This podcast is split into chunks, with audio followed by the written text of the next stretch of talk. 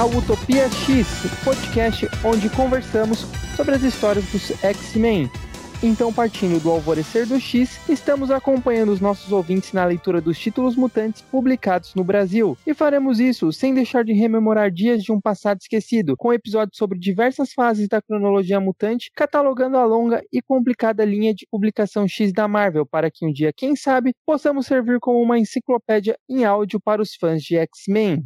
Além dos quadrinhos, a partir deste episódio vamos conversar também sobre os filmes dos X-Men. Partindo do mais recente para o mais antigo, hoje falaremos de Novos Mutantes, o último filme dos X-Men produzido pela Fox. Meu nome é Caio e eu sou um jovem mutante. Meu nome é Henrique e eu sou um velho mutante.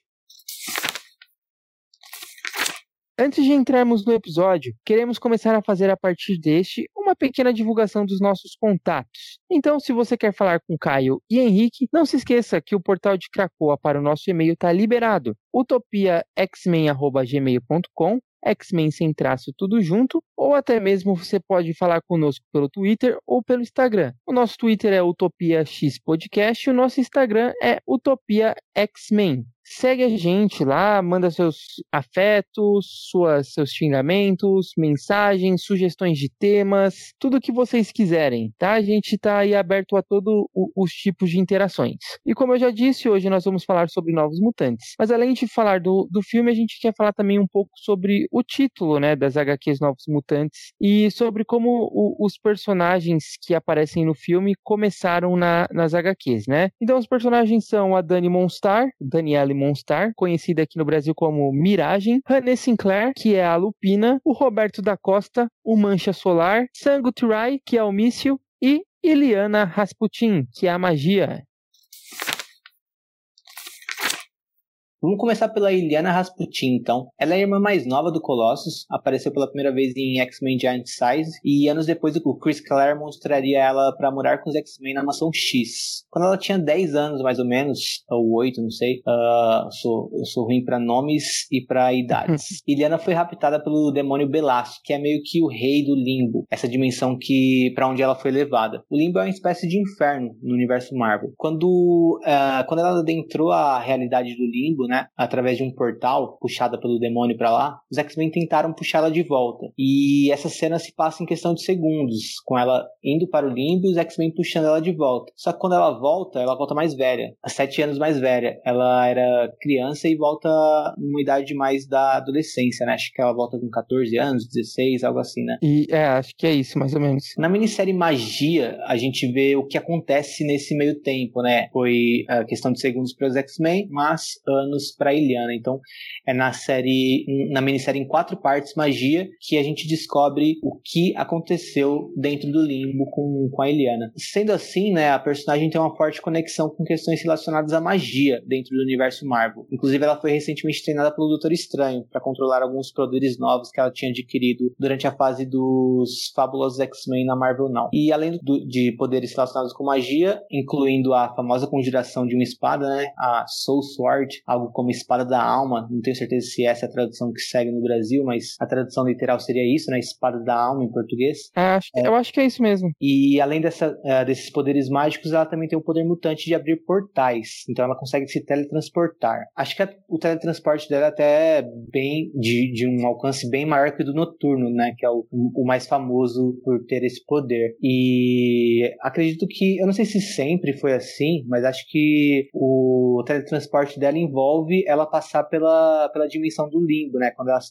transporta, ela abre um portal pro limbo, passa pelo limbo e depois vai para outro ponto da Terra. É isso mesmo, Caio? É, eu acredito que é, pelo menos é isso que eu entendo, né? Mas é coisa de segundos. Tanto é que eu acho que aquela, aquela adaptação que foi feita no X-Men Evolution, de que o Noturno tem que passar por uma outra dimensão quando ele se transporta, e é uma dimensão que tem vários demônios, é muito parecido com a ideia do que é o teletransporte da Liana, não do Noturno, né? Ela abre um, um portal que passa por essa dimensão do limbo de forma assim, de microsegundos para ir pro lugar onde ela teria aberto o portal. É, eu acho que essa questão também de quanto tempo ela fica no limbo, acho que é ela que controla também, né? Acho que se ela quisesse transportar pro limbo e ficar por lá, por exemplo, ela consegue, ela conseguiria também, atualmente, né? E eu não sei se, se sempre foi assim uh, os poderes dela, mas atualmente acho que, que é basicamente isso. Bom, com exceção da magia, os outros quatro personagens eles nasceram nas páginas da primeira publicação dos Novos Mutantes, que ela foi publicada com o um selo de Marvel Graphic Novels, que é uma edição maior do que as publicações mensais, ou seja, ela tem mais ou menos ali umas 50 páginas. O título é, adivinhe, Novos Mutantes.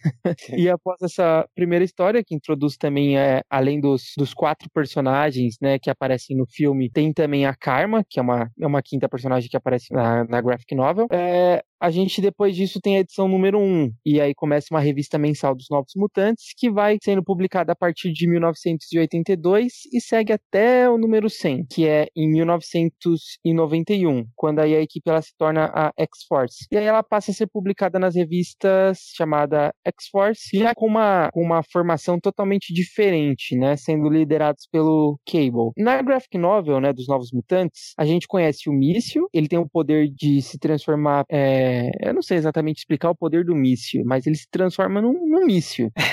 Acho que o corpo dele entra em combustão, né? É, uma, ele... uma propulsão, enfim. E ele também fica em, é, ele não pode ser ferido quando ele tá dessa, dessa forma. Né? O que faz total sentido, já que imagine um corpo humano voando na velocidade de, de um míssil, é, o, o quanto que a física faria na hora que ele trombasse numa parede, né? Então ele tem também um campo de força que impede que ele se, se fira. Além do míssil, nós temos o Roberto da Costa, que é o Mancha Solar. Para quem não sabe, ele é um mutante brasileiro, nascido no Rio de Janeiro. Ele canaliza energia do Sol e se transforma no, no Mancha Solar, ficando super forte, né? Em várias edições, inclusive, ele chega a treinar com o Colossus, mostrando que ele tem praticamente a mesma força física do Colossus na forma blindada. É, nós temos a Honey Sinclair, que ela é irlandesa, o codinome dela é Lupina, e os poderes dela de se transformar em um lobo, né? E aí é interessante falar que a Honey, ela tem duas fases na hora que ela se transforma num lobo. Ela tem uma semi-transformação em que ela fica com uma mistura de humana com lobo, e aí ali ela ainda tem, ela consegue falar, e ela se transforma num lobo mesmo, que aí ela já não consegue falar e, e fica com instintos mais lupinos, né? Temos a Dani Monstar, que ela é nativa americana com poderes psíquicos, né? Os poderes da Dani Monstar, eles são um pouco complicados de explicar, né? É, ela consegue pegar o, os maiores medos das pessoas e projetar numa forma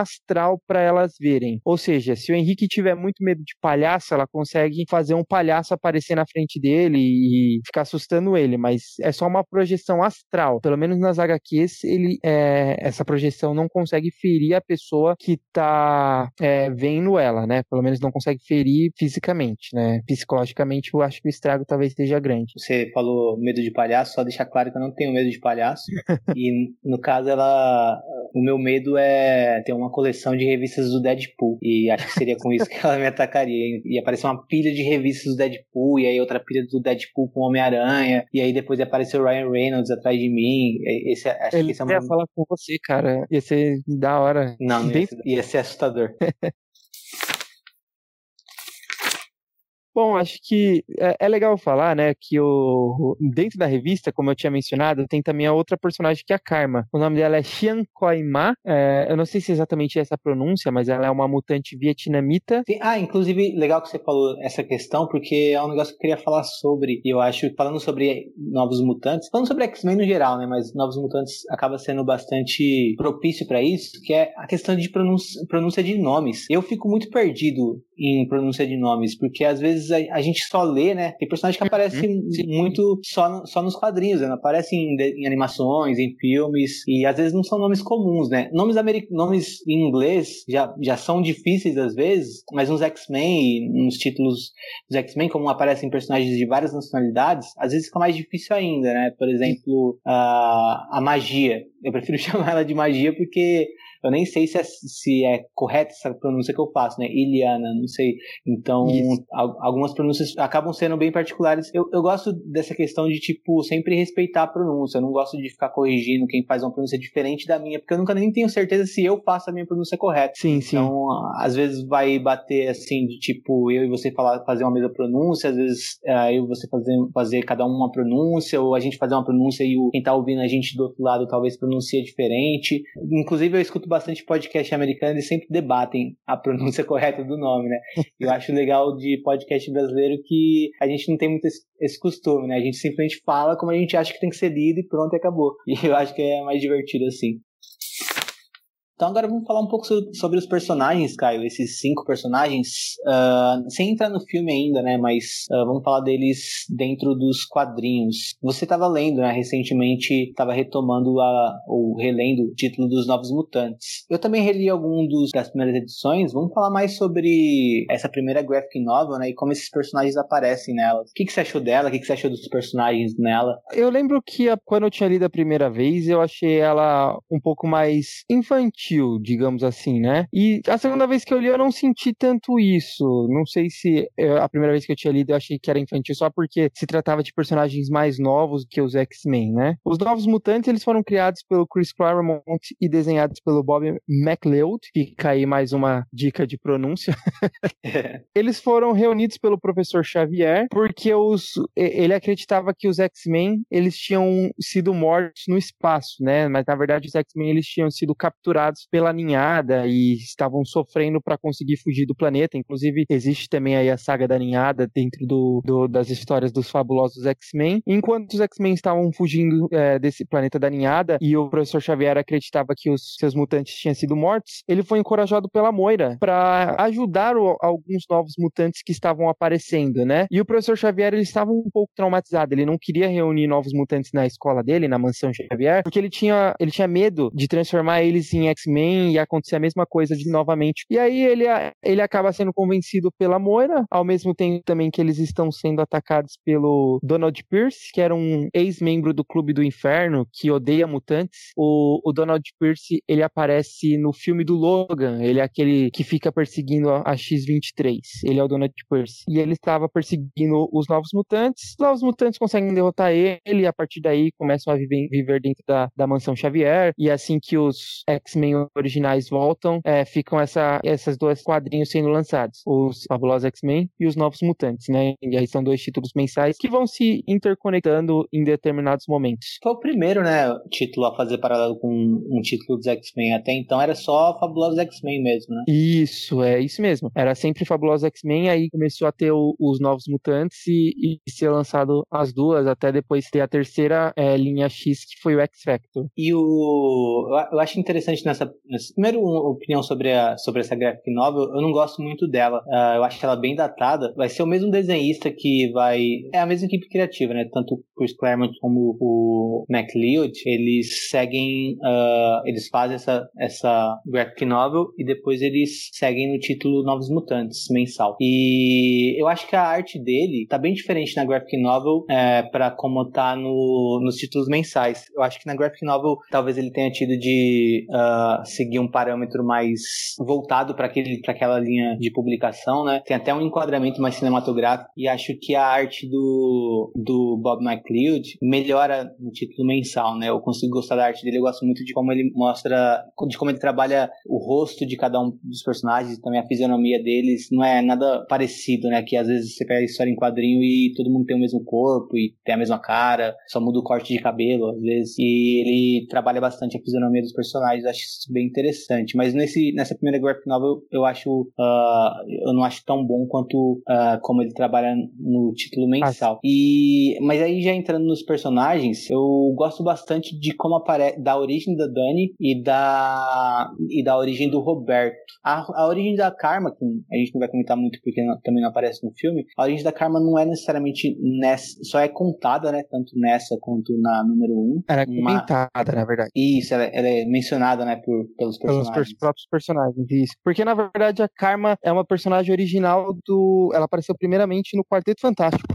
É, nem era Quarteto Fantástico, na verdade, foi um team up. Eu não sei como era traduzido team up aqui no Brasil, não sei como Abril traduzia ou que, pra que revista ia, mas era quando uh, era uma revista que saía nos Estados Unidos, essa Marvel Team Up, que juntava um personagem de um título com um personagem de outro título, ou com ou equipes, juntava equipes, né? Acho que a Karma apareceu num encontro do Quarteto Fantástico com, não sei se foi Homem-Aranha, acho que não, não lembro com quem foi o encontro, mas enfim. Então a origem dela uh, não é não é aí, né? É, nas, é, é nesse, nesse gibi do Quarto Fantástico. E aí, como, como eu disse, né? Eu, eu, gosto da origem da Dani e do, e do Roberto. Agora, a, a origem do, do Sam, uh, eu acho bem, meio corrida até.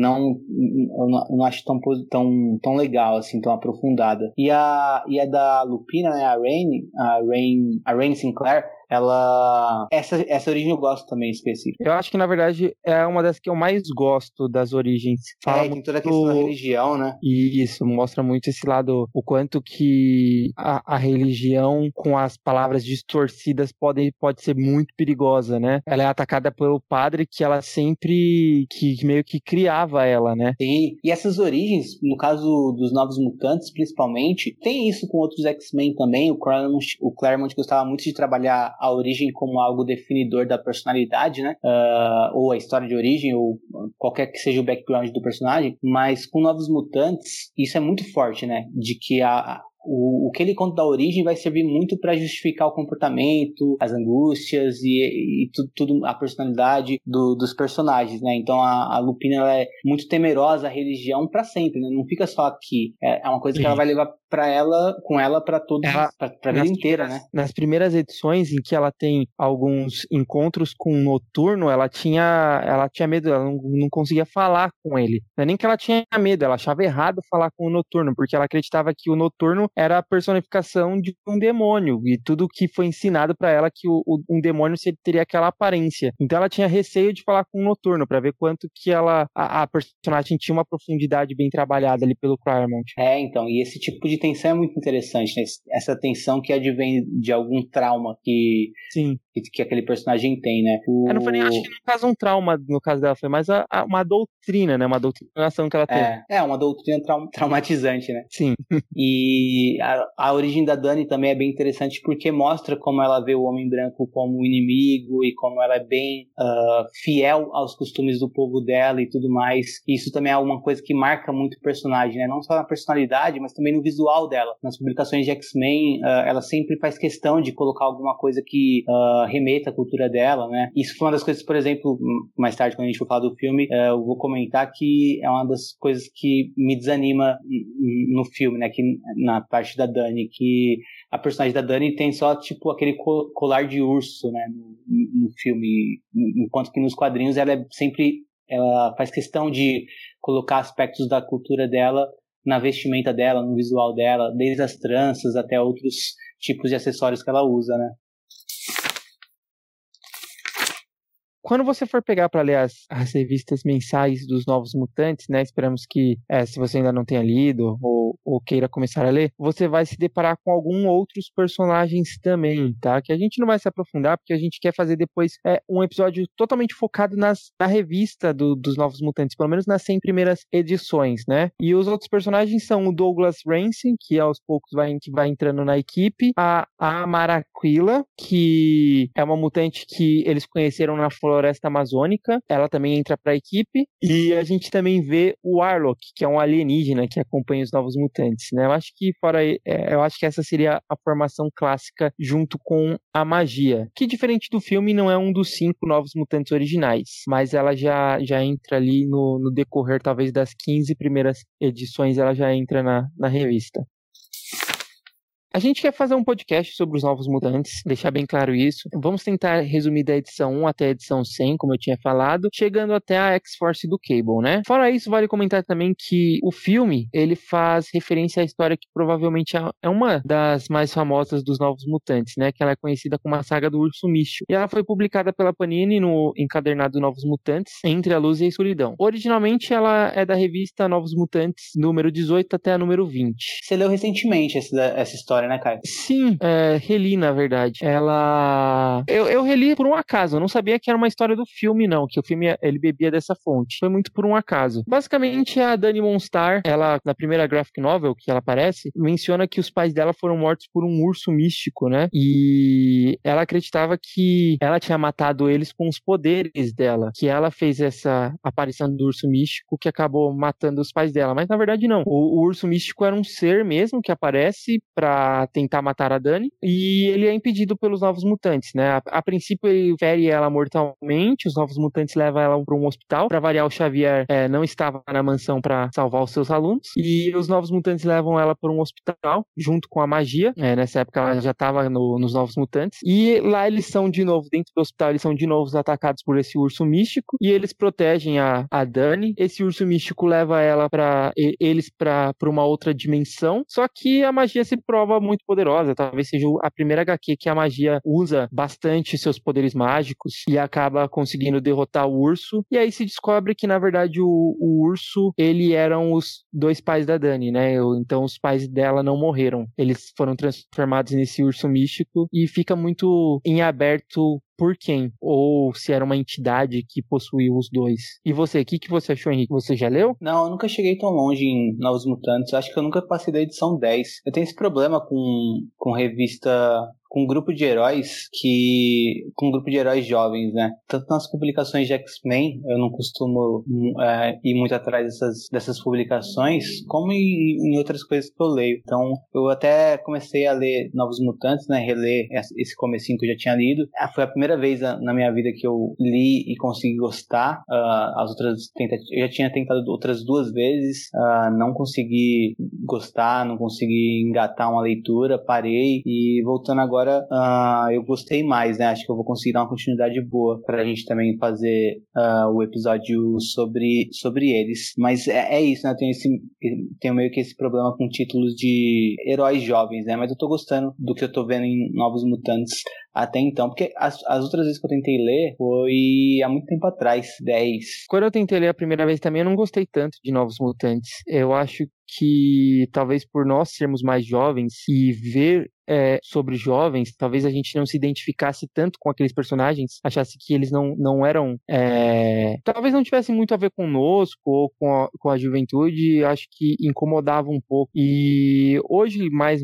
é, lendo de uma forma mais madura, é, eu, eu percebo que realmente são jovens, são personagens jovens, mas que não. A, as histórias não são tão infantis quanto eu tinha a percepção na primeira vez que eu li. Talvez agora você goste mais. São histórias bem maduras na verdade, né? Inclusive, numa das primeiras edições, a, a Karma é dada como morta. Então você já tem que lidar com a morte já logo nas primeiras edições. É, eu até na, acho que é na, na, terceira edição também, que a, a Dani não tem certeza se o que ela tá vivenciando é real ou não, e ela fica confusa, uh, julgando a si mesmo como, como alguém descontrolada, talvez, né? Porque o professor Xavier olha para ela assim. Inclusive, uma coisa interessante, e mais uma vez o professor Xavier sendo sendo um idiota, né? Porque a justificativa é que o professor Xavier estava estressado porque ele estava de luto, achando que os X-Men tinham morrido, né? E aí ele é bem, ele é bem cuzão, né? Com, ele é bem escroto com os novos mutantes. Você reparou isso também, Caio? Que ele é bem ignorante com eles? Olha que eu vou ter que defender o Xavier. é, é, que na, é, que na, verdade, assim, eu concordo com você que o professor Xavier é bem babaca, mas nesse caso tem uma explicação que ele estava mais babaca e sendo muito cuzão com os novos mutantes, foi porque ele estava sendo dominado, ele tinha um ovo da ninhada dentro dele. Até os X-Men voltarem do planeta da ninhada e atacarem o professor Xavier. Inclusive, os novos mutantes defendem, defendem o Xavier, né? Eles não conheciam ainda os X-Men, achavam que os X-Men tinham morrido. Inclusive, já tem a famosa primeiro encontro, primeira luta de todos os heróis. E aí eles, o, os X-Men, claro, conseguem subjugar os novos mutantes e atacam o, o óvulo da ninhada dentro do Xavier. Sim, verdade, verdade. Eu tinha esquecido desse detalhe. Olha, Xavier se safando por um tris. eu, outra coisa, é, essa, essa que você mencionou, por exemplo, não sei em qual edição que é, mas eu lembro de ter lido, porque alguns títulos que eu não lia, como os Novos Mutantes, né, que eu não lia por inteiro, quando aparecia, quando eu tava lendo o Fabulosos X-Men é, e aparecia alguma relação com algum título, eu ia pra edição desse título que tava mais próximo e lia, ou quando tava lendo de alguma saga. Então, algumas coisas eu, eu, tenho, eu tenho memória de, dos Novos Mutantes, né, principalmente quando eles estão envolvidos em algum acontecimento maior. E agora você falando, eu lembrei realmente que o Xavier tem essa desculpa. Na próxima ele não escapa. Bom, o filme dos Novos Mutantes ele passou por muitas dificuldades relacionadas à sua produção. Ele foi adiado várias vezes para se ter é, uma ideia, né? Acho que o primeiro trailer, se não me engano, ele saiu em 2017 e ele acabou sendo preso, né? O, o filme ele ficou preso no, no acordo de compra da Fox pela, pela Disney. E aí quando a Disney comprou, não sabia se aprovaria o lançamento. E aí a data foi sendo adiada, adiada e aí finalmente em 2020, sem é, nem ao menos poder estrear no cinema cinema por causa da, da, da pandemia, né, nos cinemas mundialmente. O, o filme ele ficou em cartaz durante, tipo, bem pouco tempo e já logo em seguida ele foi disponibilizado digitalmente, né. Para além disso, a gente teve outra polêmica, né, Henrique? O filme ele foi muito criticado pela questão do whitewashing, né, que basicamente é um termo em inglês que se refere a, ao fenômeno que acontece, a, ao ato que acontece de alguns estúdios ou diretores de cinema escalarem uh, um ator branco para interpretar um personagem de outra etnia, né? E isso geralmente acontece com personagens protagonistas ou com personagens uh, mais do espectro positivo, né? Heróis. Geralmente acontece esse whitewashing uh, que as pessoas perceberam no, no filme dos Novos Mutantes, conforme o elenco foi sendo escalado, uh, principalmente com a questão do, do ator que faz o Roberto da Costa, né? Mas daqui a pouquinho eu falo mais sobre isso. Mas dá para puxar bastante essa questão por uma coisa que um dos criadores, né? Que Novos Mutantes, como o Caio disse, foi criado pelo Chris Claremont e pelo Bob McLeod. E o Bob McLeod, ele criticou a produção do filme através do Facebook dele por conta desse aspecto, né? Eu vou resumir um pouco o que ele disse nessa postagem no Facebook para a gente entender mais ou menos uh, a opinião dele e também uh, porque também a opinião dele reflete muito o que o público reclamou quanto à produção desse filme, quanto a essa questão do whitewashing, né? Ele falou basicamente que ele começou uh, muito empolgado com a ideia de que estavam fazendo um filme de, um, de uma obra que ele ajudou a criar, né? Que ele co-criou junto com Chris Claremont. E aí, a princípio, ele pensou que a ideia de fazer esse filme ser um filme de terror poderia ser interessante, apesar de ele não ver como a melhor maneira de introduzir os personagens ao público, ao público do cinema, né? Mas ele pensou, ok, uh, meus personagens vão estar num filme, ótimo, uh, vou me deixar me empolgar. Aí depois ele se decepcionou quando ele viu que a atriz que ia interpretar a Dani Moonstar não usaria tranças, né, que são tão características do personagem. Ele se desapontou com isso, mas pensou, ok, vou continuar empolgado com o filme. Depois ele se desapontou também que a, a, a, Rain Sinclair ela não estava tão parecida como ele também desenhou ela originalmente, né? O cabelo dela não era um cabelo uh, ruivo, espetado, do jeito que ele pensou. Mas ele adorou, ele adora a atriz que foi escalada para fazer ela, então ele pensou ok. E aí ele se decepcionou também que o Sam uh, não seria um, não seria interpretado por um ator alto e atrapalhado, digamos assim, apesar dele gostar do ator que foi escalado. Mas aí ele ficou principalmente decepcionado quando ele viu que o Roberto não seria de estatura baixa, né, que ele é baixinho nos quadrinhos, e também que ele não seria negro, que ele foi escalado por um ator branco e viu nisso principalmente nisso, o whitewashing uh, hollywoodiano acontecendo. E então ele ficou bastante decepcionado com o diretor, o Josh Boone, por conta dessas escolhas e meio que perdeu a vontade de ver o filme, meio que perdeu o interesse no filme, na produção. Outra coisa que, uh, por fim, ele cita, que deixou ele chateado, foi que quando foram dar crédito a ele pela criação, nos créditos do filme, o nome dele foi escrito de maneira incorreta. Então, nem isso se deram o trabalho de fazer, né? De pesquisar. Uma pesquisa simples na internet. Tipo, eu fiz essa pesquisa para escrever o nome dele aqui tá no escrito roteiro. Na, tá escrito na HQ. É, que teoricamente eles usaram para uh, para se basear, né? Mas enfim, nem o nome deles eles escreveram correto. É claro que na versão digital conseguiram corrigir isso, mas quando saiu no cinema nos Estados Unidos, alguns poucos cinemas que passaram o filme lá, uh, veio com o nome dele errado. Então é isso, né? Para além dessa questão do whitewashing que o ator que o autor citou, também teve essa questão do desrespeito com ele que criou esses personagens, né? Também é válido mencionar que o diretor ele meio que respondeu essas críticas, não só a crítica do Bob McLeod, como a crítica de boa parte do público, né? E ele respondeu basicamente se focando na questão do, do Roberto da Costa, né? O brasileiro que, que é um personagem que sempre nos quadrinhos é retratado como negro, uh, é desenhado como um, um, um brasileiro negro e foi escalado um ator brasileiro, porém branco, para interpretar ele, né? E o diretor respondeu mais em cima dessa questão, dessa polêmica quanto a isso, né? Dessa reclamação. Ele basicamente falou que ele falou assim: quantas críticas que vem fazendo ao meu filme sobre a escalação do ator, até esqueci o nome do ator. Henry Zaga. Do ator Henry Zaga para interpretar o Roberto, uh, eu tenho o seguinte a dizer: eu fiz audição com vários uh, atores, e ele até fala que fez com atores negros, vários tons de pele, e ele escolheu o mais competente, o que ele mais enxergava que tinha capacidade para interpretar aquele personagem. Essa foi a resposta dele, né? Que não, não era uma questão de whitewashing, era uma questão de, ah, esse cara aqui é muito competente, então eu vou escalar ele. Não tem ninguém tão competente quanto, quanto ele na face da Terra. Só ele uh, pode interpretar esse personagem para o diretor, né? O diretor falou isso e para completar ele ainda falou que ele viu nesse ator uh, alguém que poderia trazer uma representatividade positiva para o povo brasileiro, como alguém que uh, tem muito dinheiro, como alguém que é privilegiado na vida. Enfim, eu não entendi muito bem, porque parece que ele só se complicou mais com essa declaração. Né? Eu não entendi muito bem qual foi o ponto dele, se foi debochar ou se. Uh, sei lá. Mas enfim, uh, essa foi a polêmica. Eu achei péssima a escolha do ator, e aí ele vem com isso de que ele escolheu porque o ator era muito bom ou encaixava muito bem no, no papel. Quando a gente entrar no filme, a gente vai comentar mais sobre isso, mas eu já adianto que eu achei uma bosta a atuação dele. Eu achei uma bosta como é retratado. Não, vou nem culpar o ator, mas. É, é eu acho no... que isso não tem muito. Isso não, não, tem muito a ver com o ator também, né? A, eu, não, eu não acho que a atuação dele tá uma bosta, porque o roteiro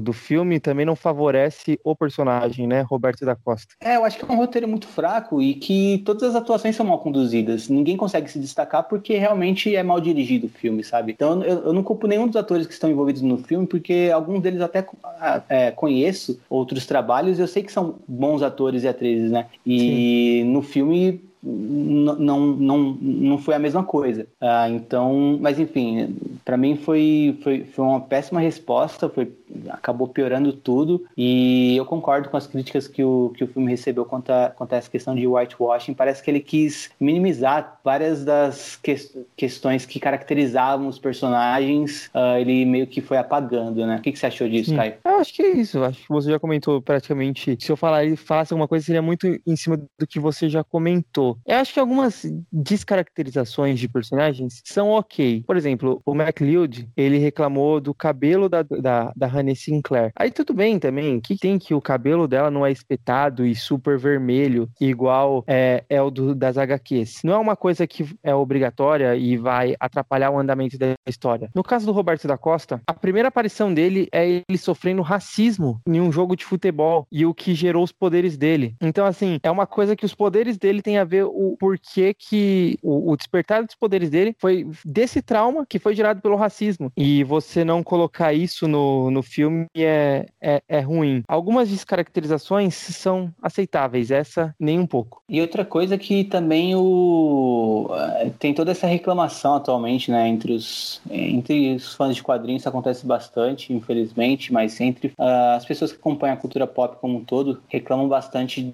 da representatividade, né? Ficam incomodados quando tem uh, representatividade, por exemplo, a gente viu, a gente comentou o Homem de Gelo, o Bob, né, uh, se revelando homossexual, isso foi uma coisa que incomodou os fãs, enfim, uh, quando surge algum personagem novo também que é representando alguma minoria, os, fãs torcem o nariz e, enfim, ou seja, os fãs acham que tá tem essa reclamação idiota de que tá super saturado de representatividade. Acho que pelo contrário, né? A gente vem de um passado que é um passado recente, inclusive, que só tem filme com um personagem homem branco uh, estrelando. E aí a gente está tentando, a gente está tendo agora uh, um começo de uma representatividade acontecendo e pior ainda nesse caso dos Novos Mutantes, que é um título é um título que originalmente já tem representatividade e aí você tira ela, né? Não era nenhuma questão de que você podia criar para ter essa representatividade. Já existia a representatividade originalmente nessa história e ela foi tirada. Então para mim é mais absurdo ainda. É, eu acho que a partir do momento que você coloca que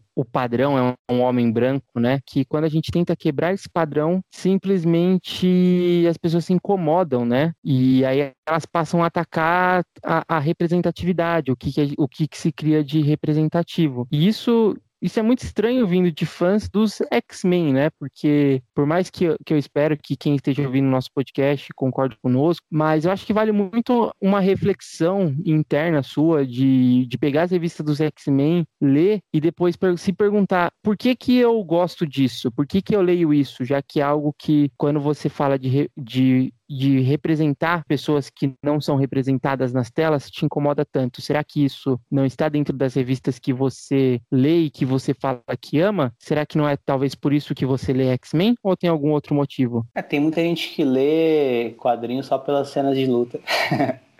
e aí acaba é, ignorando muita coisa que consome, que caso não ignorasse, teria muito a acrescentar a ele, né? E ainda, só uma última coisa sobre representatividade, para além da, da questão de que a própria palavra já indica, né, que a, as pessoas conseguirão se ver naqueles personagens, tem também a questão de tem também a questão de que até mesmo as pessoas que não estão sendo representadas naquelas, na, naqueles personagens mais diversos que estão aparecendo, elas podem ter, é, elas têm nisso uma, uma possibilidade de expandir né, a, a sua visão de mundo e também de perder alguns preconceitos ou até de evitar alguns preconceitos. Por exemplo, eu na minha infância, o que eu tinha para consumir era basicamente histórias com homens brancos em papéis protagonistas, né? Então uh, isso acaba naturalmente me fazendo me fechar nesse mundo, né? Então eu entendo muitas pessoas da minha geração que têm uh, certa aversão a outro tipo de representatividade porque uh, só consumiram esse tipo de coisa e aí querem que seja para sempre assim, sabe? Por exemplo, eu, uh, eu vejo que eu, eu, tenho um filho pequeno, né, de 8 anos, e ele ele já consome uma, é, ele já consome obras com uma variedade muito maior de tipos de pessoas, né? Então ele já, já, já tem desde da sua infância uma visão de mundo mais uma, uma visão de mundo maior, né? Então ele não estranha se ele vê um personagem negro protagonista que crianças da nossa geração talvez estranhariam. Uh, ele não estranha se ele vê uma personagem feminina protagonista. Eu não lembro de, de acompanhar histórias de aventura na minha infância e ver uma personagem feminina no papel de protagonista, como a gente tem, por exemplo, em Stranger Things com a, com a Eleven. E, e ele assiste desde, desde pequeno esse tipo de obra e não estranha, então ele tá aberto a todo tipo de referência, né? A referência dele não vai ser só o homem branco padrão que Hollywood passa. Não, ele, ele, ele tem outras referências, né? Ele tem como referências de heróis,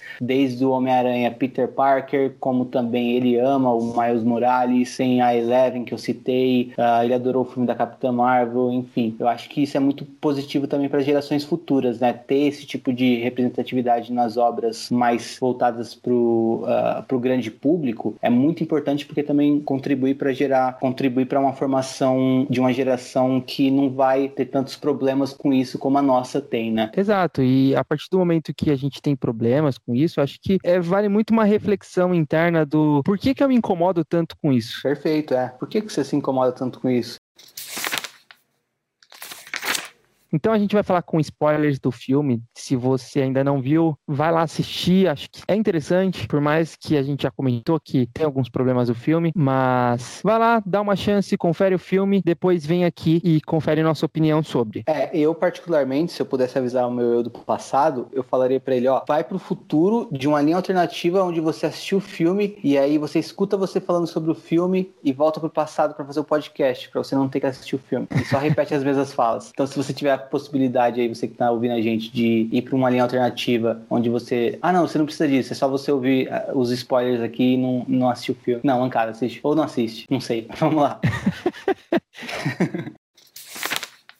Bom, vamos fazer um, um, um, resumo do filme. A Dani Monstar, ela morava com sua família em uma reserva indígena, né? Eles eram índios Cheyennes, se eu não me engano, acho que é isso. Até que um dia eles são atacados por uma criatura que acaba matando todos, menos a Dani, né? Que acaba ficando inconsciente. Ela acorda numa mansão administrada pela doutora Cecily Reyes, que é interpretada pela brasileira Alice Braga, que fala que ela é uma mutante que pra, é, lá dentro dessa instituição eles estão descobrindo a extensão dos poderes mutantes. A Daniela descobre que ela está na mansão bizarramente grande com apenas mais quatro pacientes, que é o Sangut Rai, que é o míssil, o Roberto da Costa, que é o Mancha Solar, a Liana Rasputin, que é a magia, e a Honey Sinclair, que é a Lupina. E essa mansão é uma espécie de hospital psiquiátrico que ninguém consegue sair devido aí aos poderes da doutora Reis, que coloca campo de energia em volta do terreno. Apesar da, da Liana pegar bastante no pé da, da Dani no começo, a, a Dani ela consegue fazer amizade com, com os outros e ela inclusive desperta o interesse amoroso da Honey. Então ele, é, a partir de daí, os mutantes eles começam a ter visões dos seus maiores medos e essas visões elas acabam se tornando realidade, ameaçando a vida dos pacientes. Quando a doutora Reis ela descobre que as visões elas são a manifestação dos poderes mutantes psíquicos da Dani, ela recebe a ordem do benfeitor do hospital psiquiátrico, que é mostrado que é um hospital comandado pela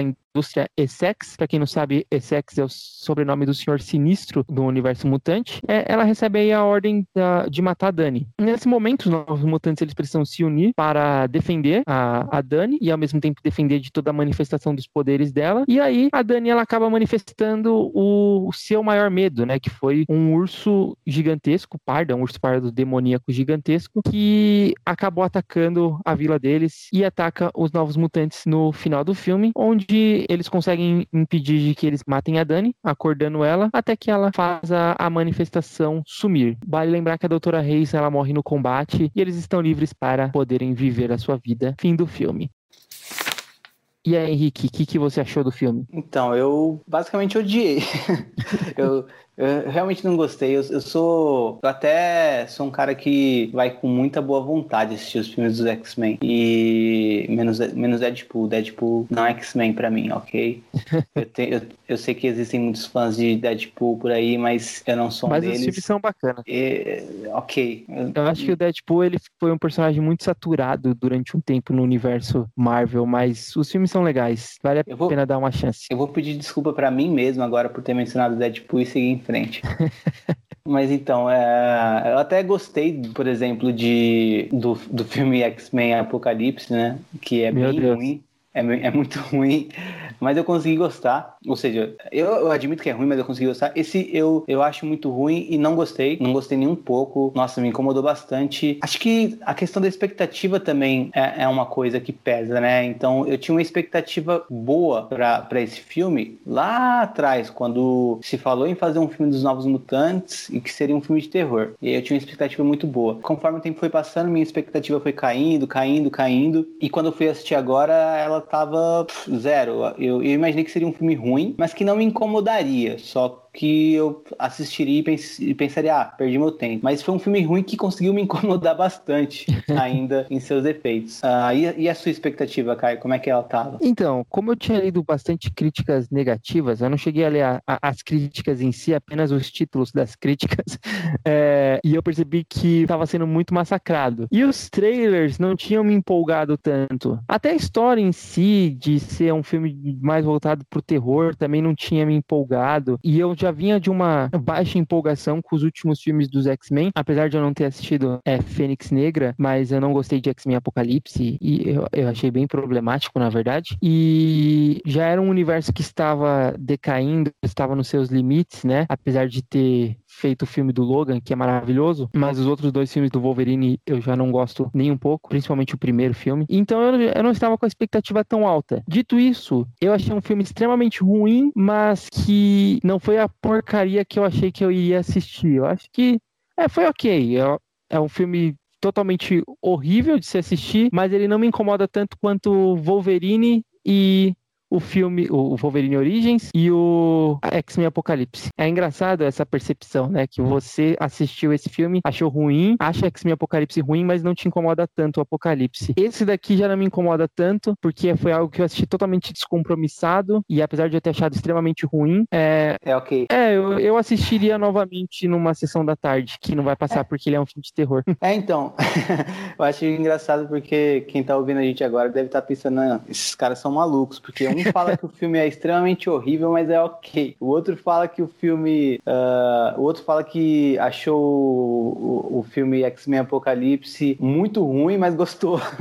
então, eles devem estar tá, tá bêbados, sei lá. É, mas... eu, muitas vezes eu acho um filme muito ruim e mesmo assim eu gosto do filme. Eu tenho a tendência de gostar de filmes ruins, mesmo reconhecendo que eles são ruins. Esse daqui é, não é um caso de que eu gosto, mas eu assistiria de novo. Sim, eu, eu gosto de fazer esse tipo de, de análise, né? Que é analisar o filme friamente, assim, e assim, não considerando meu gosto pessoal necessariamente, sim analisando ele como, como uma obra de arte, como uma produção cinematográfica, e também avaliar ele por, pela minha perspectiva pessoal, né? Que pode gostar de coisas ruins, então é normal e não misturar as duas, porque eu acho que quando você mistura as duas, você vai ter uma opinião bem pessoal e às vezes passar ela como se fosse uh, uma crítica mais embasada coisa do tipo. Então, as críticas que eu vou fazer ao filme, é, é, nesse caso, nos Novos Mutantes, eu acho que bateu, né? No sentido de que pessoalmente eu não gostei e também friamente analisando eu acho um filme bem ruim. A questão é que uh, é um filme ruim que me incomoda na sua, nos seus defeitos, enquanto por exemplo outros filmes ruins não chegam a me incomodar. Eu acho que por exemplo o universo cinematográfico Marvel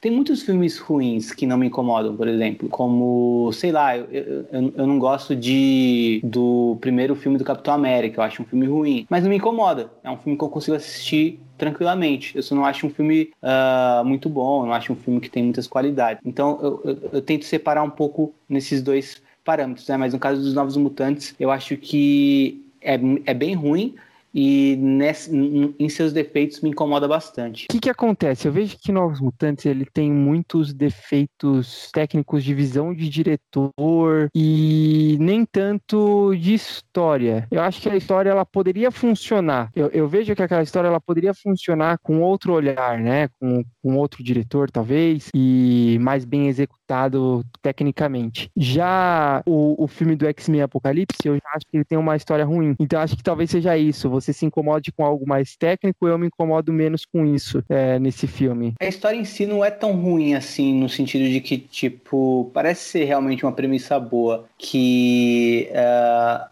conforme ela é conduzida, a maneira que o filme é dirigido vai matando essa história, né? Então, por exemplo, a gente tem uma, um, um, uma clínica psiquiátrica, sei lá o que é aquilo, é que é gigantesca, como você disse, né? Uma mansão gigantesca, numa propriedade enorme, e tem apenas um funcionário por que, que só tem um funcionário ali? Por que, que só tem aquela, a, aquela doutora? E como que ela consegue, sozinha, ela consegue controlar aqueles cinco mutantes? Sendo que a, a magia, por exemplo, acho que, sei lá, dá para derrotar ela facilmente. Só que às vezes ela pegava magia e colocava ela na solitária. Então. Pelo braço. É, pelo braço, que não faz sentido nenhum. A, a magia mostra que antes dela fazer, antes dessa cena que ela leva magia pelo braço para solitária, a magia já tinha conjurado espada e mostrado que era super super perigosa, só que ela simplesmente não reage, não faz sentido ela não reagir. E o próprio Roberto, uma hora que ele fica irritado, ele vai pra cima dessa doutora e a própria doutora fica em choque e não faz nada. então eu fico me perguntando uh, como que. o porquê que ela tava ali sozinha, como que o, o, os cinco mutantes não percebem que eles podem derrotar ela a qualquer momento. E, ou seja, não faz sentido. Eu, eu fico pensando, por que, que, por que, que isso tá acontecendo? Por que, que não tem uma é. equipe junto com ela naquele local? Sabe? Ficaram com preguiça de contratar mais atores, sei lá, sabe? Porque podia ter, sei lá, uns capangas bem clichê, sabe? Uhum. Mas faria algum sentido, pelo menos, que justificaria ela poder controlar eles. E outra, tem uma redoma, né? Prendendo Isso, eles um naquele domo. lugar. Um domo, né? E. Então por que tem tranca nas portas? Não, não faz sentido. Se pelo menos explicasse, ah, não, as trancas são para caso o domo uh, falhe em algum momento de fraqueza da doutora, que é ela que tinha o poder, né, de fazer aquilo. Uh, mas não, não explica. Então, por que, que tem tranca em várias portas e. Como se a maioria deles já não conseguisse estourar uma parede, né? E tem câmera em todo lugar, mas a câmera não pega várias coisas, como a, a, a magia se teletransportando o tempo todo, a Rain, a, a Lupina uh, indo pelos tubos de ventilação sair da casa de noite. Uh... Não, não sem contar que a magia ela, ela consegue dopar facilmente a doutora Cecília é, Reis. E, tipo... Eu ia falar isso agora. O que, que, foi aquilo? Eles doparam ela, o domo continuou. Não sei como ela desacordada, o poder dela se mantém. Não é explicado também, mas para mim não faz sentido. Uh, e ela consegue dopar a doutora. Nossa, é, é, sabe, é umas coisas que são muito é. forçadas. É, é que assim, é, é, é, até por isso que, na verdade, que, que eu tinha comentado, né? Acho que até pode gerar uma confusão. Eu tinha comentado que a história eu acho legal. Uh, eu, o roteiro eu acho horrível. É, Porque... no sentido de premissa, né? Isso, no sentido de premissa, no sentido de você colocar os mutantes ali numa linha, numa ala psiquiátrica, de tentar fazer uma, um filme de terror com isso, um terror psicológico. Eu, eu sinto que, que dava para você fazer uma boa história ali, tirar bons elementos daquilo, mas ele foi tão mal produzido e tanto a partir do, do roteiro quanto na parte de produção mesmo, mas principalmente o acabamento dele, após, né? Eu vejo ali, tem, tem, parece que cortaram dezenas de cenas do filme, ou então quem fez a montagem do filme, ela, ela fez muito porcamente, porque de, principalmente no começo do filme tem, um, tem uns cortes muito secos que pula de uma cena para outra que parece que a cena já estava começada Sim. e que você, você fica meio perdido ali. Não, e também uh, isso que você falou, aproveitando antes que eu esqueci de comentar essa questão, né, de que a ideia era fazer um filme de terror. Começa por aí. Não é um filme de terror. Eu duvido que alguém sinta medo com esse filme. Uh, não tem elementos de terror, não tem condução de filme de terror. As cenas que mais o aproximam de um filme de terror não são bem executadas, então não dá medo, não, não causa impacto. E cara, é tão simples. Eu, por exemplo, eu gosto de de filme de terror ruim. Eu, eu, eu, amo terror. E eu gosto até de terror ruim. Mas terror ruim que seja pelo menos uh, capaz ou de fazer um humor involuntário, que esse filme nem isso consegue fazer, ou de fazer um jumpscare básico, sabe? Aqui não tem nenhum jumpscare básico. Você não se assusta em momento nenhum. É uma coisa tão fácil. Levanta a música o, o máximo possível, faz um corte repentino, pronto. Você assustou a, a pessoa. Nem isso o filme consegue fazer. Então não consegue nem ser um filme de terror. Eu acho que ele tinha essa proposta de ser um filme de terror e também ser, um, ser algo psicológico psicológico, né? Para mim não funciona nenhuma das duas propostas. Eu acho que aquela parte que aparece os demônios que estão perseguindo a magia e aí acaba calhando com aquele momento em que a doutora estava prestes a matar a Dani, eu acho que eu, eu, a princípio, comecei a sentir um pouco de angústia. Eu estava começando a entrar dentro do filme naquele momento. E aí a magia, ela tá traumatizada por, por causa daqueles demônios, porque possivelmente ela passou durante muito tempo sendo torturada por eles, pelo menos é, eu, como leitor de HQ, eu entendo isso. Agora, eu não sei se o filme ele deixa bem claro isso, fica até o questionamento para quem nunca leu, e se quiser falar se o filme passou para você essa sensação de que ela era torturada por eles, mas ela estava totalmente traumatizada naquela cena em que eles estão atacando ela. E aí o, o Sam tá tentando ajudar ela, e aí eu pensei comigo que me tirou totalmente do filme, ele falando, magia, faz alguma coisa. Eu, porra, você pode se transformar num míssil humano ataca esses demônios. E ele simplesmente, magia, faça alguma coisa, vamos correr daqui, gritando. Aí me tira totalmente do filme, me dá raiva na cena e eu passo novamente a acompanhar só como algo, como telespectador. Sim, não, não, tem imersão, né? E o, o, o, Sam, por exemplo, ele, diferente dos quadrinhos, ele se machuca quando ele vira um míssil, né? Não faz sentido nenhum, cara. ele com o braço quebrado. Eu não sei, eu não manjo muito de física, assim, mas se você pensar pensar que a velocidade que ele tava, se ele pode quebrar um braço. Ele pode estourar a cabeça também, né? Pode se transformar em mil pedaços de santo. é, já, já eu quero entrar nessa questão dos personagens, mas ainda, ainda comentando um pouco dessas coisas ma, mal construídas, né? Essa cena que eles dopam, que a magia dopa a doutora, né? Eles não gostam de estar ali, eles querem sair dali, todos eles. Uh, por mais que eles, eles queiram controlar os poderes, eles não querem estar ali. E aí ela dopa a doutora e ao invés de tentar fugir, eles ficam se divertindo lá, dando uma festinha, sei lá, como se eles fossem, sei lá, crianças de 10 anos, não sei, mas é, é, é muito. Não, não, faz sentido. Como que eu, vou. Magia no começo do filme, que é aquela coisa muito estereotipada da, da bullying, né? Uma pessoa que quer fazer bullying com a pessoa nova. É, Cara, aquilo, não aquilo não funciona mais nem em filmes adolescentes, sabe? Acho que quem escreveu esse roteiro tava pensando que tava escrevendo o Fast Times. Tem, Mano, tem certas coisas.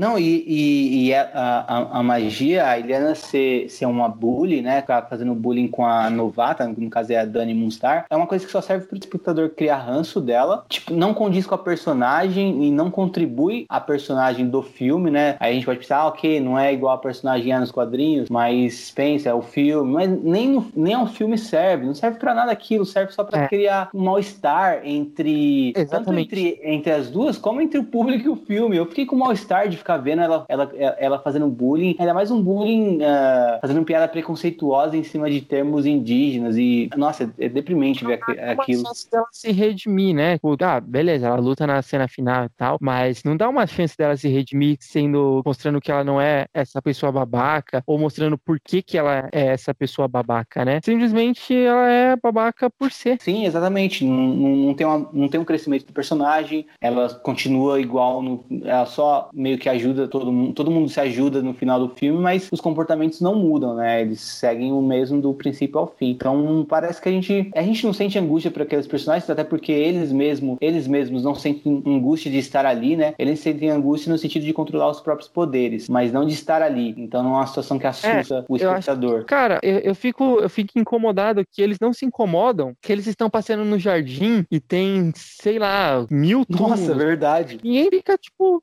pô, tudo, tudo ok. É uma mansão que tem 25 mil quartos aqui, ter 25 mil túmulos no nosso jardim, né? Ninguém é. se pergunta o que aconteceu, quem são essas pessoas mortas, né? Exatamente, é. Eu acho Realmente, quando eu vi essa muito... cena, eu pensei a mesma coisa que você tá falando agora. Quando eu vi essa cena, eu pensei, não, peraí. Uh, elas.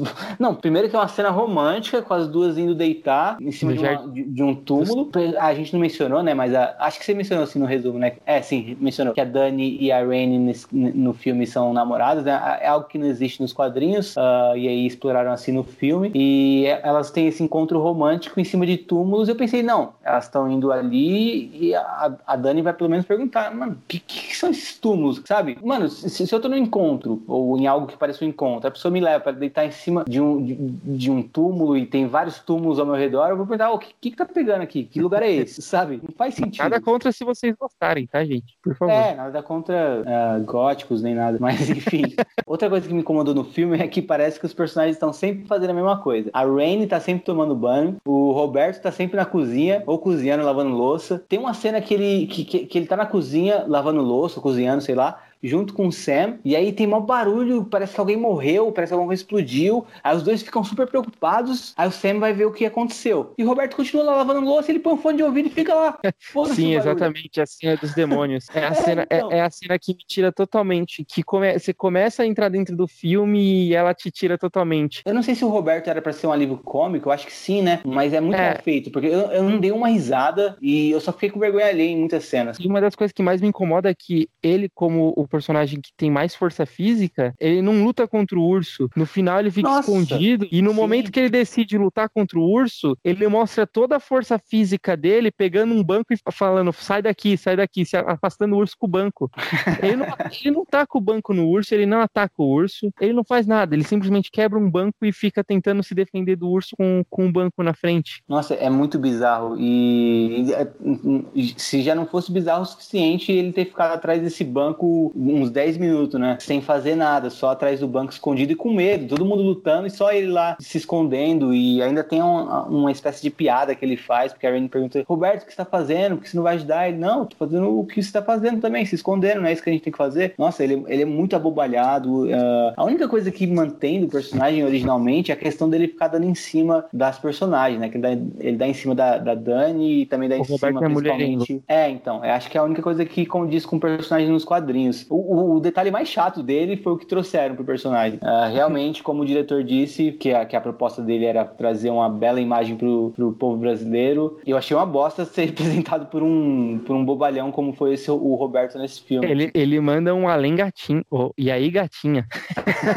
Nossa, tipo, ok, o ator é brasileiro, mas acho que tem duas vezes só que ele manda alguma coisa em português. Também fica bem desconectado. Mano, tem outra cena horrível do Roberto que ele tá. Ele tá no sofá olhando pro celular dele, e na tela do celular dele tem a namorada dele, que ele contou numa cena anterior sobre ela. E ele tá olhando todo apaixonado pra, pra namorada dele nessa foto no celular dele. E aí ele escuta um barulho de alguém mergulhando na piscina. E aí ele chega na piscina e vê a, a, a magia lá nadando. E aí fala, tipo, opa, posso me juntar a você? Tipo, mano, você não tava fissuradão aí na sua namorada? Que ele matou, né? De é, acordo então. com. É, no filme ele matou ela. E aí já esqueceu e já, já entrou no, na vibe de, opa, quero entrar nessa piscina com essa gatinha. Tipo, então por que mostrou ele olhando pra foto da namorada? Tipo, não, não bate uma coisa com a outra, sabe? O filme é muito desconexo. Por isso que parece Sim. que teve muitos cortes e os cortes eles ficaram desconexos um do outro. Parece que essa cena não era para ser uma seguida da outra. Pode Pelo ser. menos eu tenho essa impressão. Não, e também. E, uh, e também outra... talvez o dedo da Disney para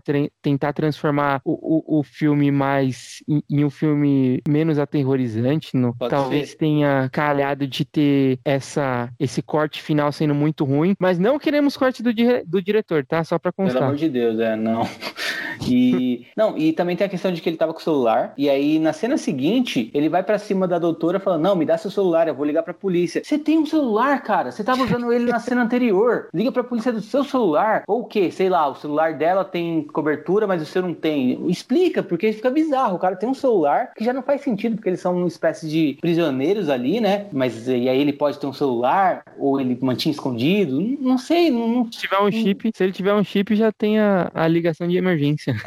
é, então, que era o que ele queria fazer. É, é muito bizarro, nada faz sentido. Outra coisa também que me incomoda muito é a questão de que tem câmeras por toda parte. E aí tem um momento do filme até que a Rain fala: ó, aqui no, aqui no banheiro, fala pra, pra Dani, né? Aqui no banheiro não, não tem, câmera, tem câmera. É, mas cuidado que pode ter microfone. Então parece que eles estão sendo vigiados o tempo todo e eles não podem fazer nada que eles são, são vigiados. Só que eles, na real, eles estão um pouco se fudendo pras câmeras, eles fazem várias coisas que se as câmeras pegassem seriam absurdas, só que parece que as câmeras só monitoram, não gravam, porque é...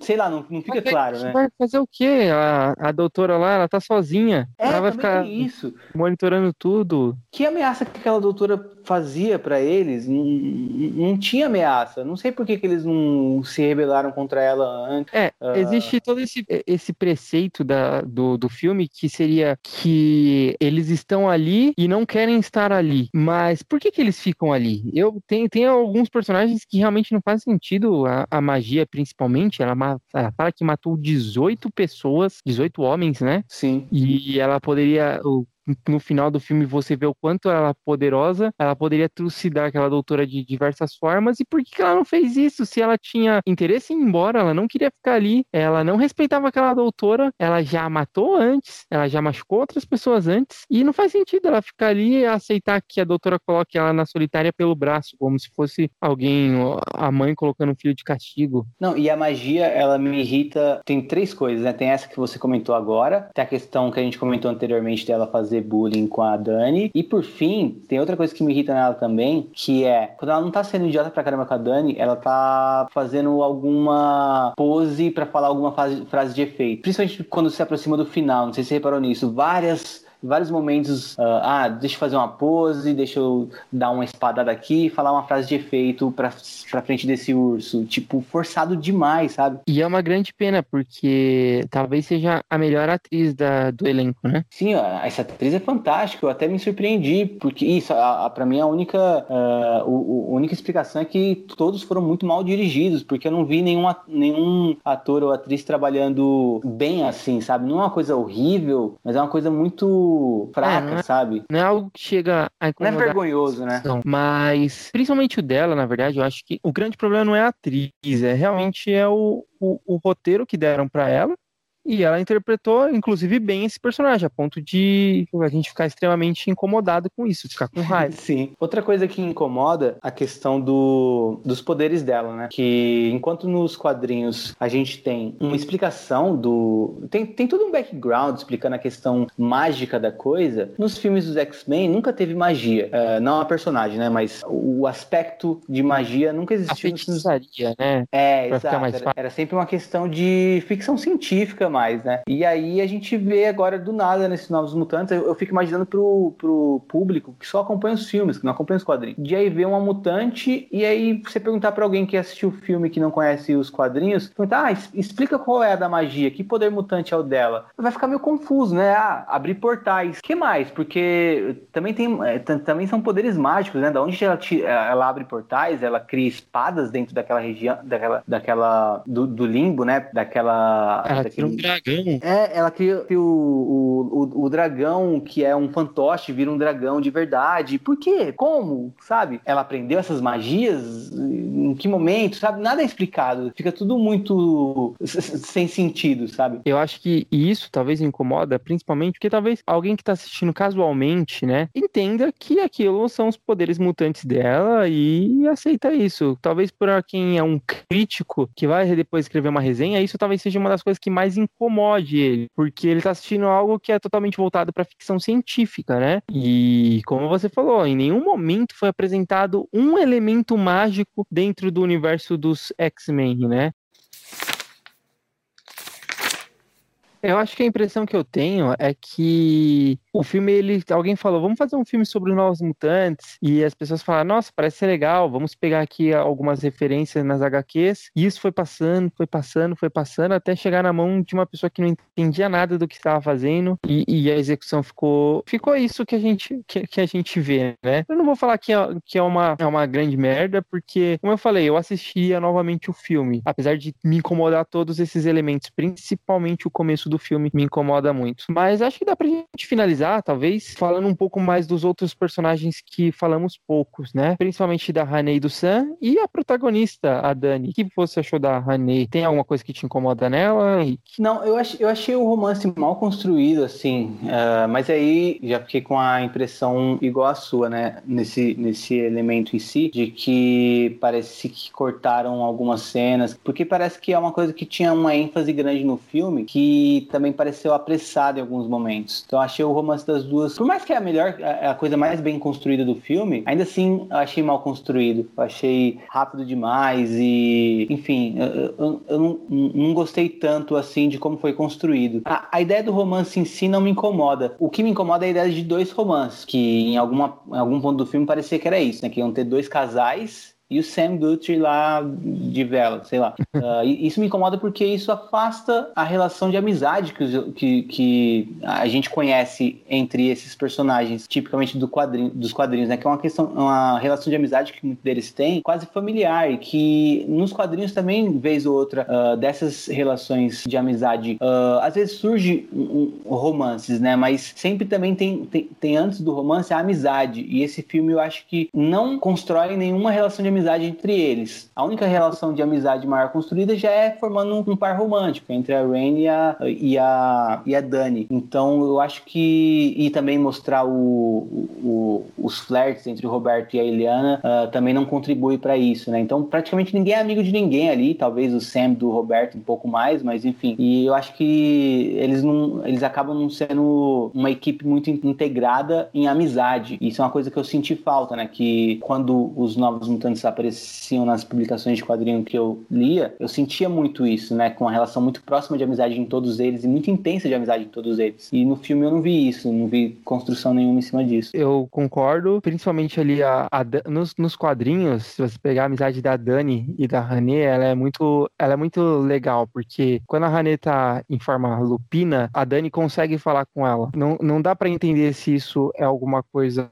É dos é, poderes dela. Se, então, eu não tenho certeza se isso é dos poderes poderes da Dani ou se é algo que ela herdou do povo dela. Isso fica meio. Ah, tá. É, é... Isso eu não, sei, eu não tenho certeza também. Mas ela tem certa empatia com animais no geral, né? Com animais, ela consegue falar com animais. E, e aí o fato da, da Lupina se transformar num lobo, quando ela tá nessa forma de lobo, ela não consegue falar com ninguém, mas consegue falar telepaticamente com a Dani. Então elas têm esse, essa amizade que no, no filme foi transformado num romance. O romance em si me incomoda muito mais por parte da Dani do que por parte da Hané. Por quê? A Hané, ela parece só que ela, ela tem um interesse mais físico na, na Dani. Simplesmente ela chega lá e ela já começa a se interessar pela, pela Dani, automaticamente. A Dani, ela passou por um trauma e aceita é, a, as investidas da Hané como em um ponto de virada rápido. Então, me incomoda muito mais o lado da Dani do que da Hané. Mas tirando ah. isso, acho que a personagem da Hané não me incomoda tanto. O Sam... Antes de você passar pro Sam, acho que você tá falando no sentido também de, tipo, acaba não explorando tanto o trauma que a Dani acabou de passar para já explorar mais só esse romance que ela tá tendo, né? O romance tira o foco do trauma que ela tinha acabado de passar. Exatamente, ela perdeu. É. A, ela não só perdeu a família dela, ela perdeu o povo inteiro dela, né? E ela sim, trabalhou sim. Que, dois, três dias só.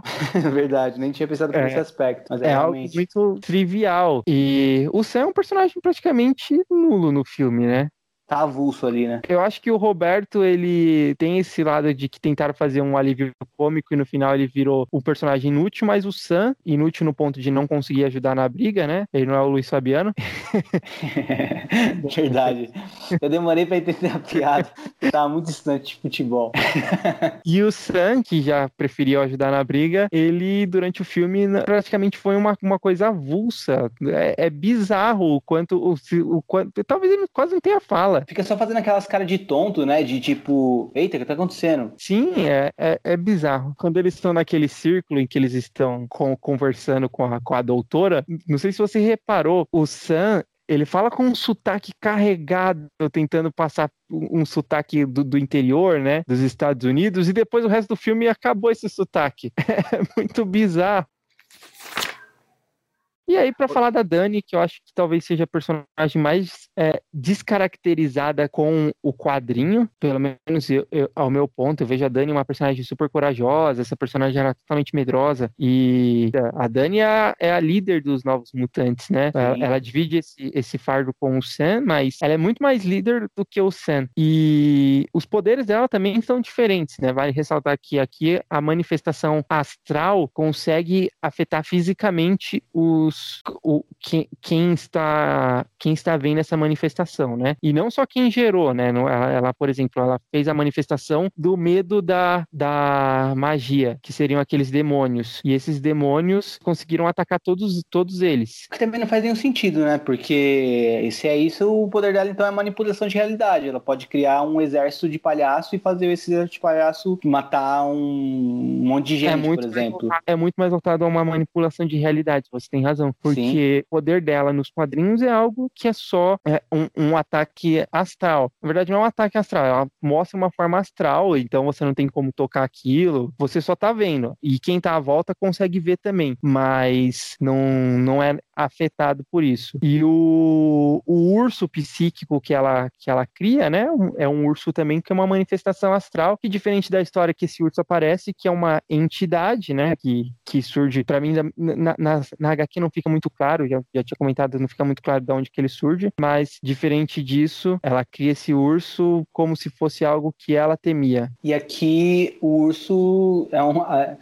Eu, eu fico pensando, ela podia criar, sei lá, um Hulk sabe? E aí ela tem os poderes do Hulk, porque basicamente é isso, né? E a descaracterização tá, tá nisso que você falou, né? A personalidade dela não tem nada a ver e uh, ela é muito mais retraída no filme do que ela originalmente é nos quadrinhos. E também aí tem a questão que eu citei no comecinho, a questão visual, que diferente da Dani nos quadrinhos, a Dani no filme ela não usa nada que remeta à cultura indígena, a não ser uma única coisa, que é o colar que justamente tem um urso como pingente, né? Um urso talhado na madeira, parece, não sei. Mas ela usa esse colar o tempo todo, é a única coisa da cultura indígena que ela usa. Fora isso, uh, não tem mais nenhum acessório, aí também uh, o corte de cabelo já não é igual dos quadrinhos também, etc. E aí eu achei bizarro que era a única coisa, e no final do filme ela tira do pescoço e guarda no bolso. Era como se a herança indígena dela fosse o lado negativo dela. Eu fiquei com essa impressão que o filme quis passar isso, porque tem todo aquilo que o filme começa falando: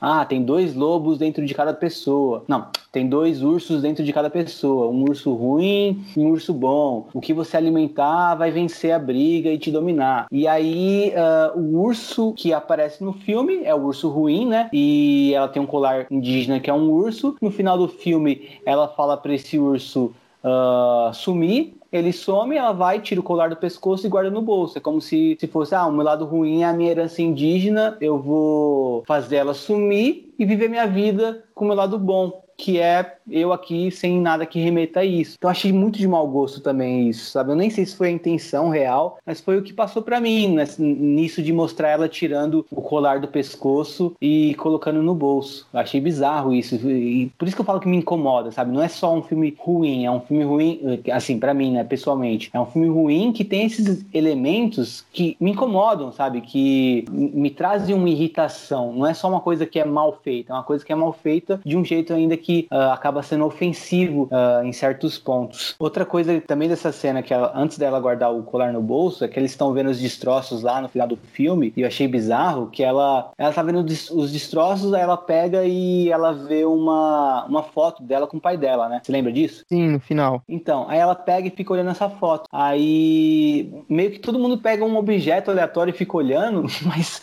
uh, só tem dois que tem objeto para olhar mesmo. Ela é a foto e o Sam é o car... pedaço de carvão que acho que o pai dele deu para ele, sei lá. Mas o, re... o resto, eles ficam olhando objetos aleatórios, porque eles não têm outros objetos para. Talvez sejam objetos que depois eu até posso reparar melhor nessa cena, mas se tiver. Se eles estiverem segurando algum tipo de objeto, pode ser algo que poderia ter tentado entrar na história, mas não, não foi. Pode ser, mas eu não sei, porque a Lupina ela pega que... um, um, pedaço de papel aleatório, mano. Parece um documento, um... parece uma nota fiscal, sabe? Ela fica olhando assim pra, pra esse papel. Eu até fiquei é. tentando fazer sentido daquilo e não, não tinha, sabe? Talvez fosse alguma, alguma coisa a ver com o padre que ela. Pode ser, pode ser. tinha medo. É, e o Sam ele pega o, o pedaço de carvão dele lá, né? Que uh, ele, ele tem de lembrança da família dele, do pai dele, sei lá. E, então, primeiro ele olha com o maior carinho para aquilo, parece que ele vai guardar porque ele gosta daquilo, tá feliz que não perdeu. E aí no momento seguinte ele pega e taca longe, pra ver se o domo tá lá ainda. Ele taca longe.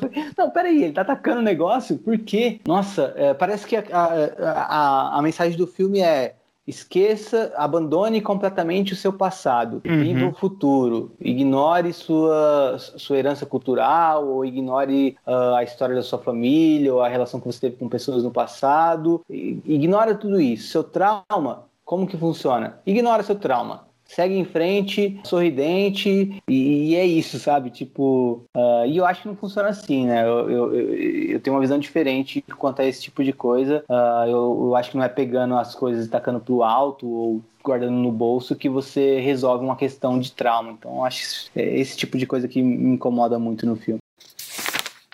É, eu acho que como consideração final, primeiro, eu tenho que é impossível você adaptar algo de uma mídia em outra de forma perfeita, né? É, por mais que tenha, ah, tem casos que são legais, não, são legais, mas não vai ser totalmente perfeito. Como que você vai adaptar 60, 70 anos de história em um, livro, em um filme de uma hora e meia, né? Então, independente se for um livro, um quadrinho, um jogo, que ele acaba virando um filme, muita coisa se perde das suas características, mas ok, porque é um novo produto, uma nova releitura e não você não precisa seguir tudo à risca. Mas dito isso, eu também acho que o, esses novos elementos que são apresentados, eles têm que funcionar nessa nova adaptação. Eu acho que os filmes do MCU são uma grande prova disso, né? É, eles funcionam a maioria como filmes individuais, mas até os filmes ruins, como um todo, eles funcionam.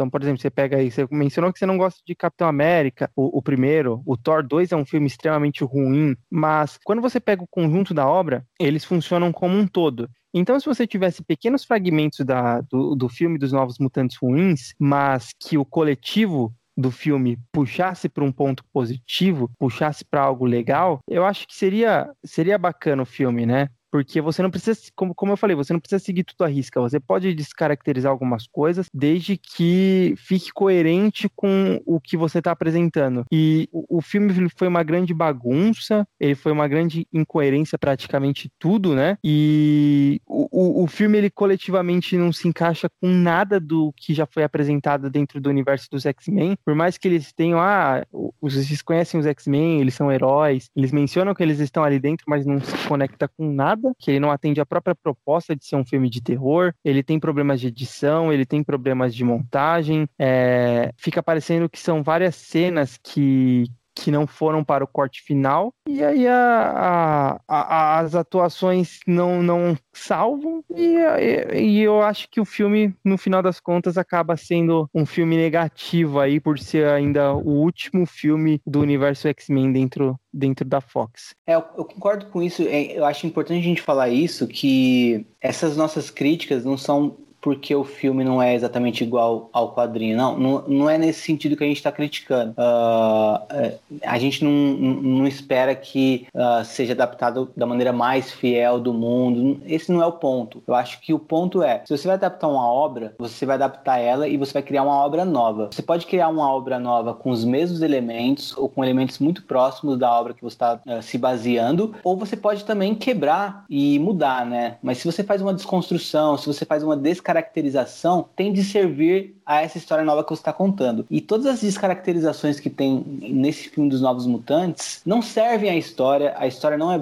acaba não sendo boa, uh, só servem para irritar mesmo, só servem para trazer mais incoerências e, pra, e a descaracterização acaba sendo puramente por parece que os realizadores não entendem quem são aqueles personagens e aí escreveram da, da, da forma que eles achavam conveniente para um roteiro que parece muito preguiçoso, uh, em cima de uma premissa ok de história que podia dar em um filme bom. Então, é, para mim, esse é o ponto, né? Não precisa ser necessariamente idêntico aos quadrinhos, mas precisa ser uma boa história. Uh, mesmo que seja uma desconstrução, que seja uma boa história. E, para além de tudo, consegue ser um filme ruim, uh, com desconstruções sem propósito e que também acaba com a representatividade que o filme tinha tudo para ter, né? Que já está na, na origem da história história e nem precisaria criar do zero. Então, um, se a gente fosse dar nota para filme, a gente vai fazer isso, cara, dar nota para filme. Eu sou contra. Não, não vamos não. Eu dou zero.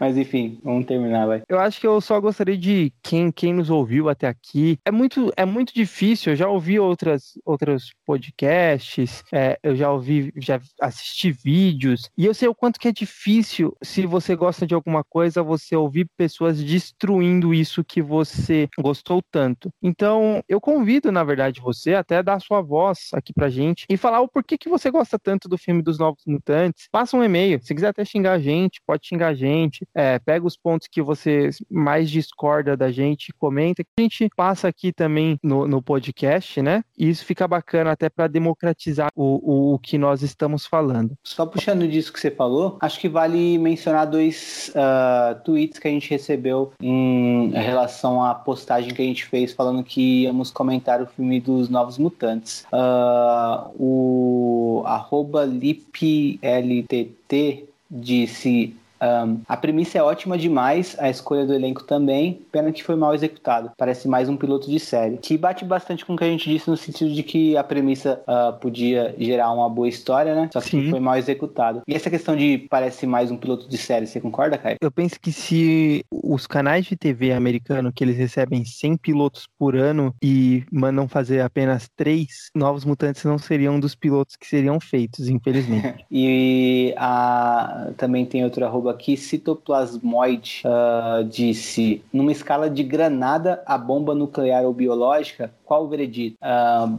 eu, o meu veredito é bomba, bomba nuclear. Bomba universal. Tô brincando, acho que é uma bomba nuclear. Então é isso, pessoal. Por hoje já deu. Esperamos encontrar vocês ouvindo a gente de novo na semana que vem, onde falaremos sobre a revista número 5, que dá início à Aurora do X aqui no Brasil. Lembrando que qualquer dúvida, sugestão ou xingamentos, mande e-mail para utopiaxmen@gmail.com, X-Men tudo junto e sem o traço, e nós responderemos aí nos próximos episódios. Mandem mensagem pra gente. Temos recebido algumas mensagens pelo Twitter e pelo Instagram e vamos selecionar algumas que achamos aí para comentar no, nos próximos episódios. E agradecemos muito quem tem estado aí com a gente já desde esse início do que é o Utopia X. Agora ficamos por aqui, nos encontramos novamente muito em breve em algum dia de um futuro esquecido. Tchau!